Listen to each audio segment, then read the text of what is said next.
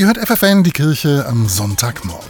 Der Partner ist gestorben, die Kinder leben in einer anderen Stadt, der Freundeskreis wird kleiner. Viele alte Menschen fühlen sich einsam und das hat auch gesundheitliche Folgen.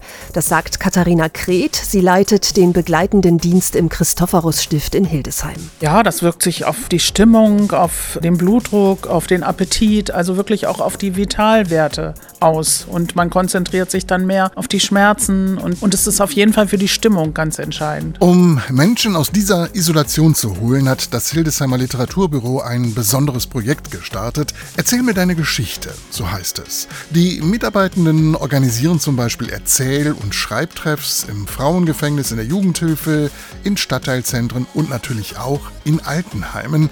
Denn Katharina Kret ist davon überzeugt, in jedem steckt eine Geschichte. Das ist vielen nur nicht bewusst. Ja, weil wir das, was in den Bewohnern ja schon ist, zum Klingen bringen und Schätze heben. Und ich glaube, dass viele erst im Erzählen merken, was sie alles geleistet und erlebt haben. Doch nicht nur alte, auch junge Menschen fühlen sich mal einsam, das sagt Rachel Bleiber vom Forum Literatur. Und ich glaube, es ist aber wichtig, das aufzubrechen. Sie lädt deshalb junge Erwachsene zwischen 15 und 25 zu einer Schreibschule ein. 21 Personen machen bereits mit und tauschen sich regelmäßig aus über das, was sie geschrieben haben. Da planen wir am Ende eine Veröffentlichung. In dem Prozess geht es aber natürlich auch darum, äh, die Jugendlichen zu ermutigen, ähm, sie miteinander zu vernetzen. Genau. Schreiben und Erzählen gegen die Einsamkeit für Katharina Kret kann das Projekt vor allem zwei Dinge schaffen. Wie Literatur oder die, die Form des Miteinander erzählen in Gemeinschaft bringt